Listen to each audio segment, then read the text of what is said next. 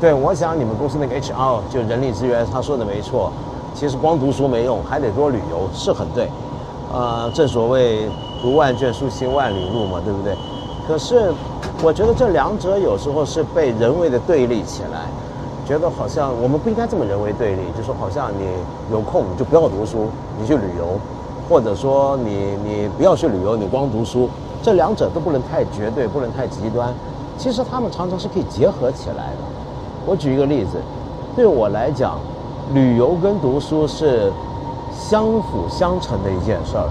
我我每年有很多时间旅游在外，因为公干，因为各种理由，我常常会把每一次旅游变成我的一个学习计划。那个学习计划就包括着阅读，比如说我举个简单的例子，我们这几天节目我们在讲《源氏物语》。那我由于我读我以前读《源氏物语》，我读日本文学，我去日本旅游的时候呢，就会把那个旅游的行程设计成是为了要跟书有一些印证。比如说《源氏物语》的最后十天是在是在写宇治这座城市，那我去了宇治，就会找回书里面写过的一些的地方来做一个对照。嗯，比如说我去呃罗马。可能就会看到那些废墟，就会让我想要读，呃，罗马帝国衰亡史。呃，我去英国，那难免的就会想要读一些英国作家的书。有时候旅游是可以这样，就包括在我们国内，你去，呃，凤凰，那是不是应该要读一下沈从文呢？或者读完沈从文，你会不会有想去凤凰的冲动呢？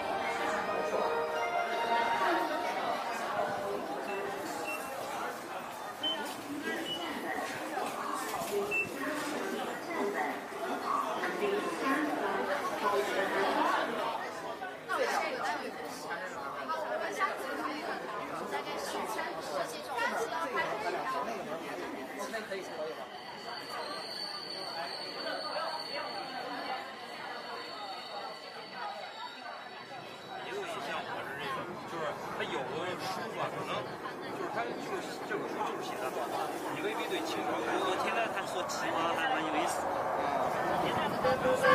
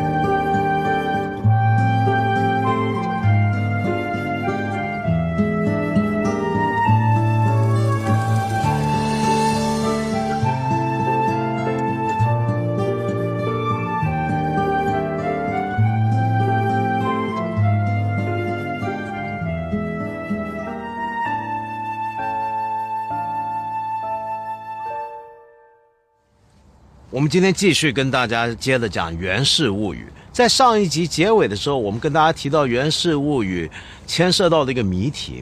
这个谜题是什么呢？假如说日本过去重男轻女，轻到一个地步。就是连写出这么伟大的文学作品的，比如说《源氏物语》的作者指示部、和泉氏部日记作者的的作者和泉氏部，或者青少纳言，他们都不用自己的本名本姓传世，甚至本名本姓叫什么我们都不知道了。那为什么他们写作出来的文学作品会成为日本文学经典？假如他们真的很讨厌女人或者瞧不起女人的话，为什么是女作家？得到了那么崇高的地位，这在别的国家是非常少见的。你比如说我们中国，你数得出来十个有名有姓的女的大作家吗？我讲古代，甚至任何国家都很难找到这样的现象。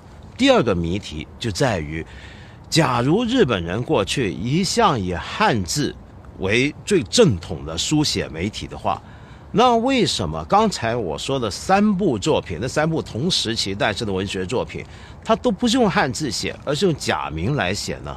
这就说到这个问题的根上了。我们这么来想啊，呃，没错，《源氏物语》也好，《和泉氏部日记》也好，《枕草子》都好，他们都不是用汉字写，而且都是女性写。理由就在于。当时的日本人把文字分成两类，一类叫做男文字，一类叫女文字。什么叫男文字呢？那就是汉字。汉字地位高嘛，是男人写的东西。男人用来写什么呢？写正经事儿。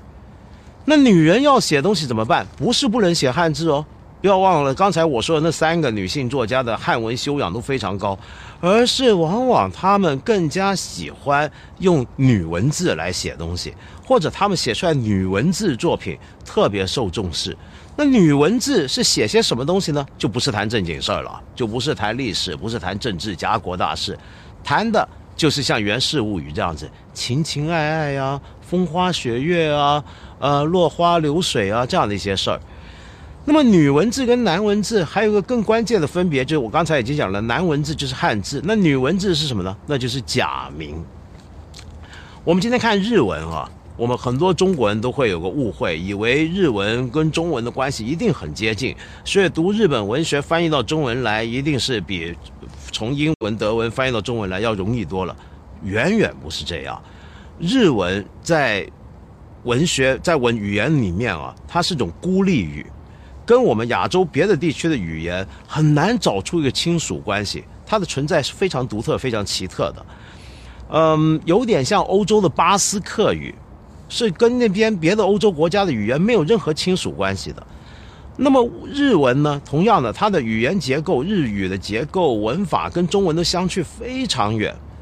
但是为什么日文有那么多的汉字呢？理由是。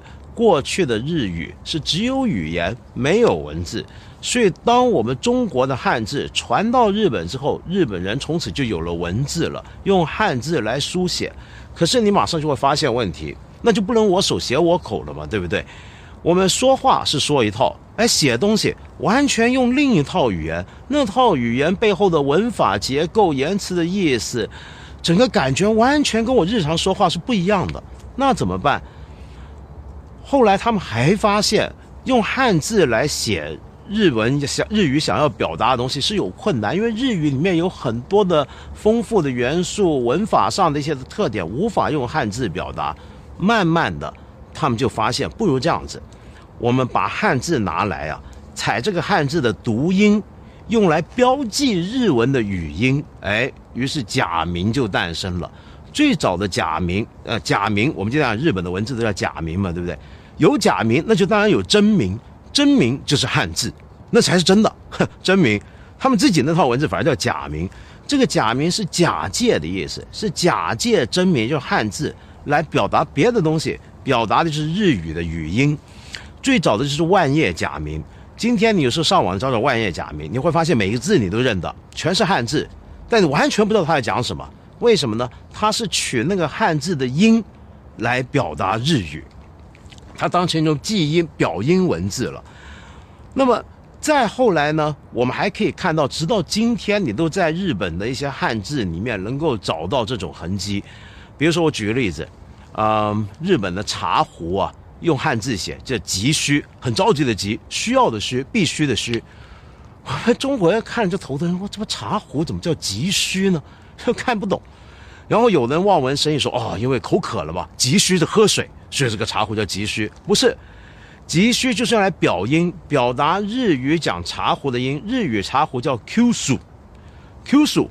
那么他们就哎，这个声音很像汉字那个急需，所以就拿这个急需来记这个音。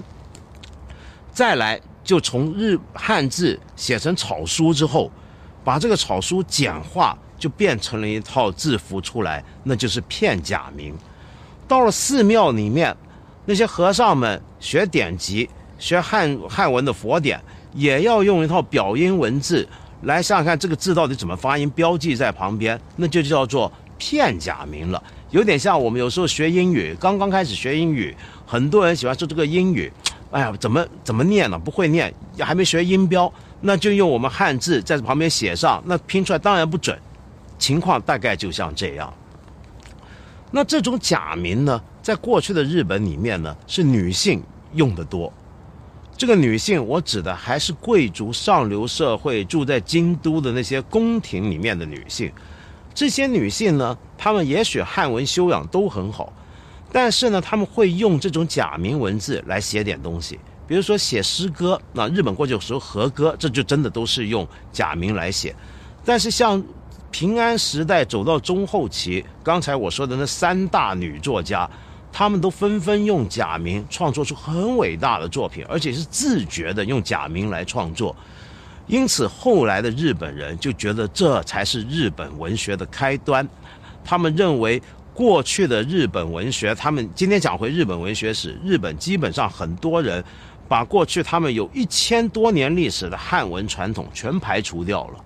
说起来也很悲哀，越南、日本、韩国。在过去的历史上，都有大量用汉文书写的东西。用我们中国人的角度来看，其实一点都不差，写的非常好，非常有特色。但是那一大堆东西，今天的韩国文学史不讲的，因为他们讲韩文了嘛。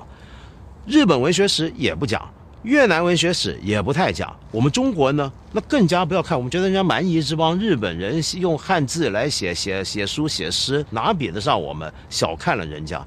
所以那就成为一大堆历史中的孤魂，一种孤儿。好，讲回这个《源氏物语》写出来之后，日本人很高兴，当时也有很多人看，很多人当故事。嗯，但是《源氏物语》呢，始终不是一个正典，不是正儿八经的书。它真正越来越被人当成是一个非常了不起的代表全国家民族文化骄傲的这么书的这种想法，从什么时候开始？是到了江户时代才逐渐确立的，尤其到了二十十九世纪、二十世纪之后，日本牛了，明治维新之后，民族主义强盛了，越来越强调我们日本多牛啊，那更加要排除掉汉字的时候，讲言文一致了嘛，就像我们中国讲白话文运动一样，言文要一致，日本、韩国、越南都有这个运动，那更进一步要驱除汉字。或者把过去汉字写的东西丢出去的时候，于是《源氏物语》的地位就变得更高更高了。但是不要误会，我可没有说《源氏物语》的重要完全是因为这种民族主义的高涨、政治的需要才把它捧得那么高。事实上，它本身就是一个非常精妙的作品。只是不是个天才，他在一千多年前写这部《物语》的时候，你可以看得到他对于小说是什么。对，至或者说对于物语是什么，是由靠自己清醒的认识的。比如说，我们接下来读读这一段。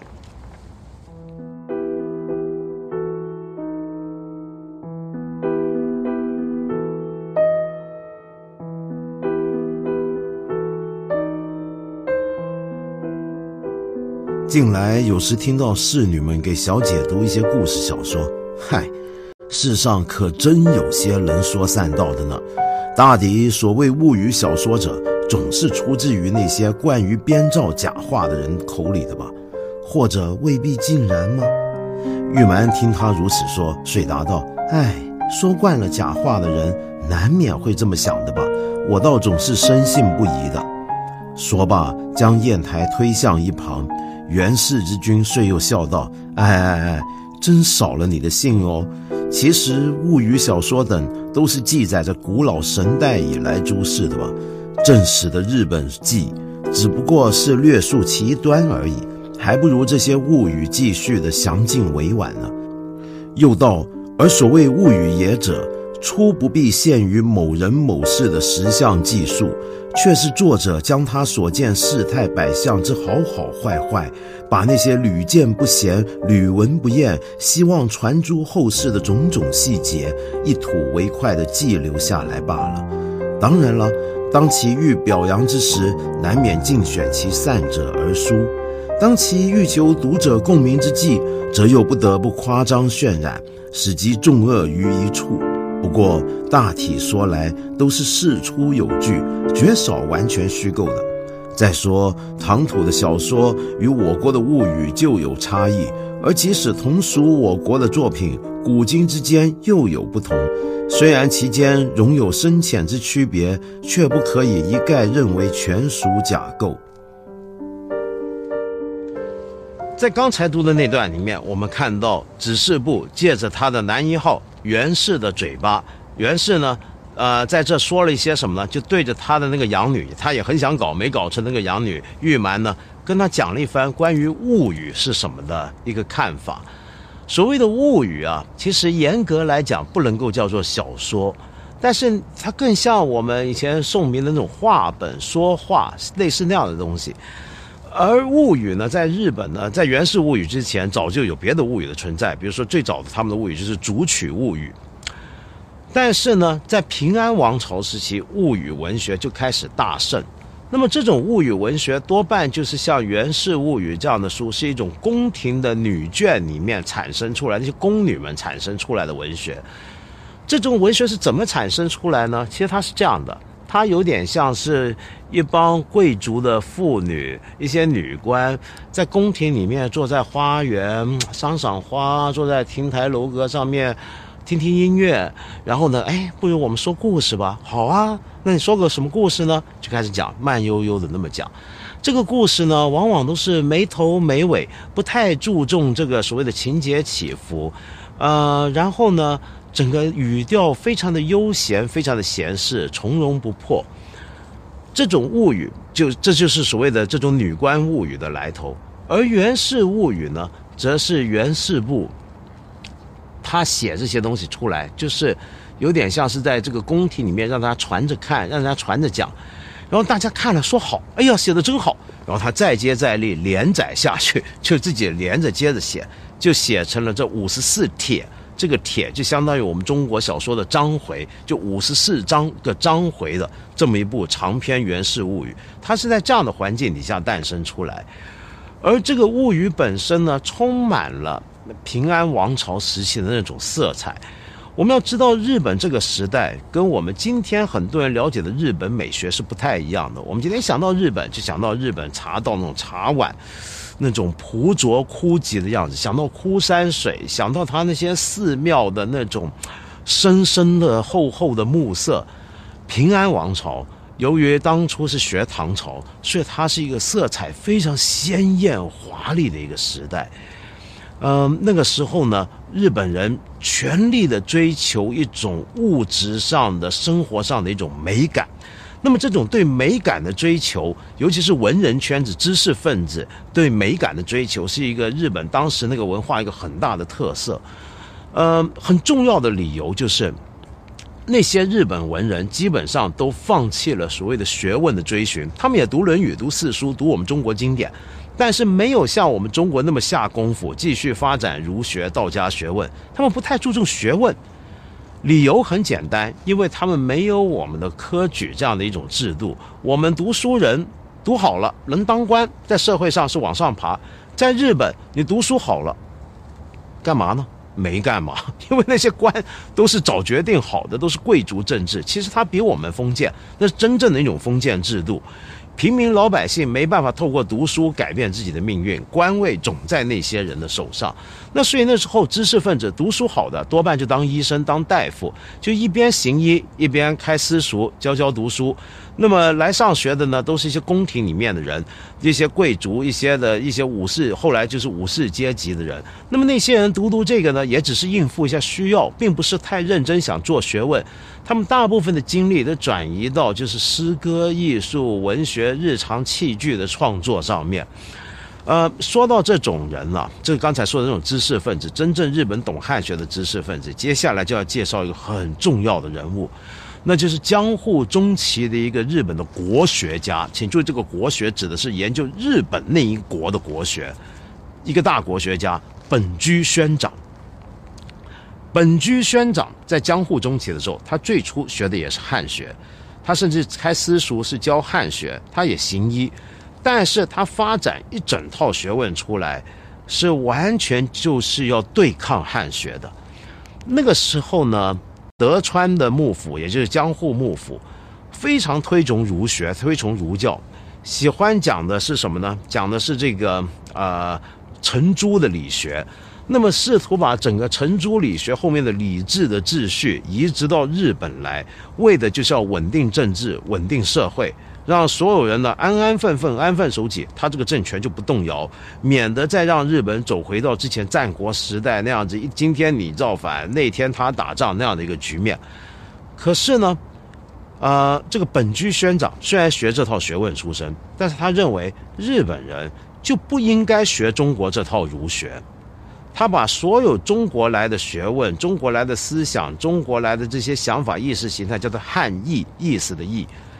他认为汉译应该要驱除掉，或者至少要把被汉译污染了的日本的文化里面，把它们洗干净，好露出埋藏在这个汉译累积在日本千几年下来下头的那个叫古之道，就古代的一种大道。那个古代大道是什么呢？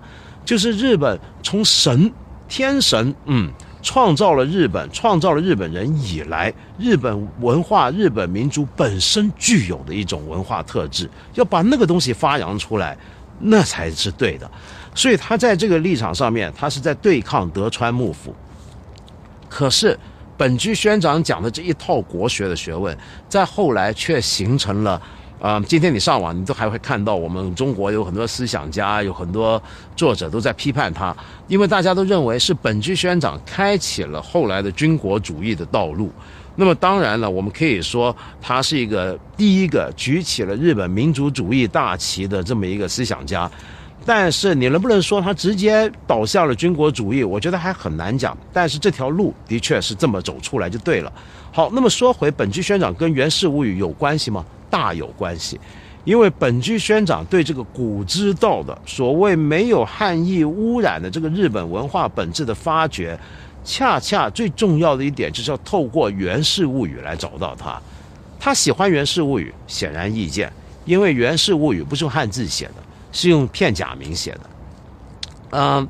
他喜欢另外一本书，就是《古世纪》。我们今天说日本的历史书，那本书其实大半都是神话。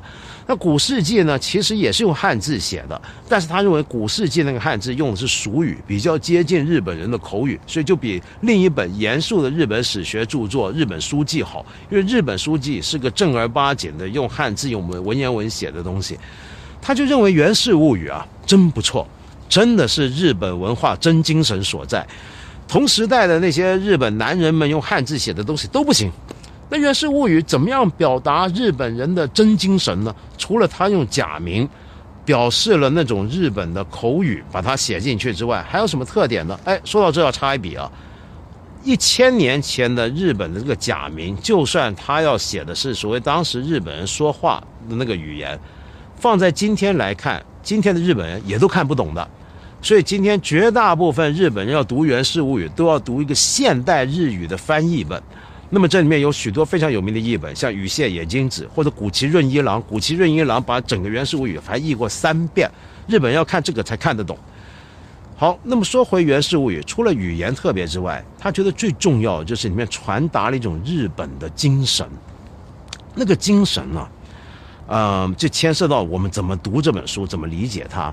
在过去的日本呢，每次讲到《源氏物语》呢，很多人会从儒家的角度来讲，就说啊，你看这个源氏一生滚女无数，那么最后呢遭报应了，他最心爱的这个子之上死了，然后呢他就反悔了，他也真的挺痛悔自己一生的这些过错，对不起那么多女人，真不好。然后后来呢就出家了。那么，所以这是一个呃警恶扬善的故事，是要劝诫我们做人要呃讲道德，不能够像袁氏他们那帮男人一样瞎搞。也有人呢从佛教角度来讲，觉得这个书呢是讲世间一切啊都是那么的虚无空幻，这些人追逐享乐，啊，天天坐在宫廷里面啊喝喝茶，看看诗。然后有事儿没事儿呢，彼此调情。那个时候其实日本的社会非常性开放。我们刚之前一直讲日本女性地位低下，但其实你看从另一个角度来看，你也很难讲，因为那时候的日本女人不像后来不需要讲守贞，她其实完全可以有好几个男性情人。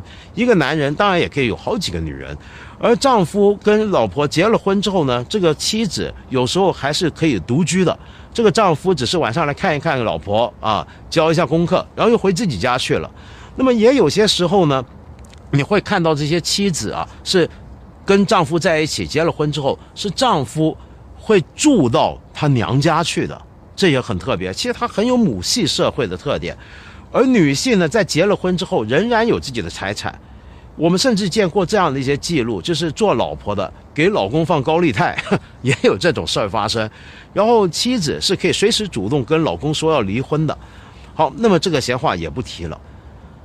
那么很多人就认为，用佛教角度讲，这整本书也是要告诉我们，世间真苦啊！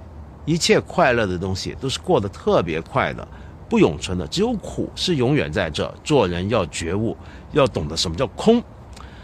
但是本居宣长认为，这种从儒家角度讲也好，从佛家角度讲也好，这种过去日本主流的对《源氏物语》的解读都不对。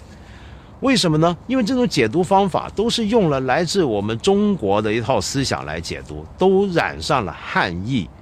那该怎么解读《源氏物语》才对呢？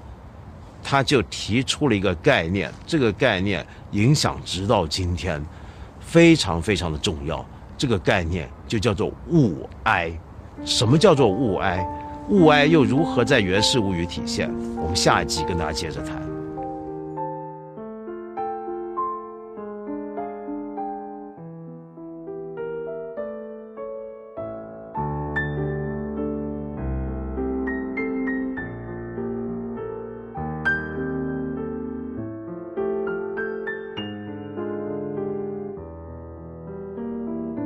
常常歌颂一本经典如何伟大，但是，一本经典之所以伟大，是因为有别的原因让它伟大起来的。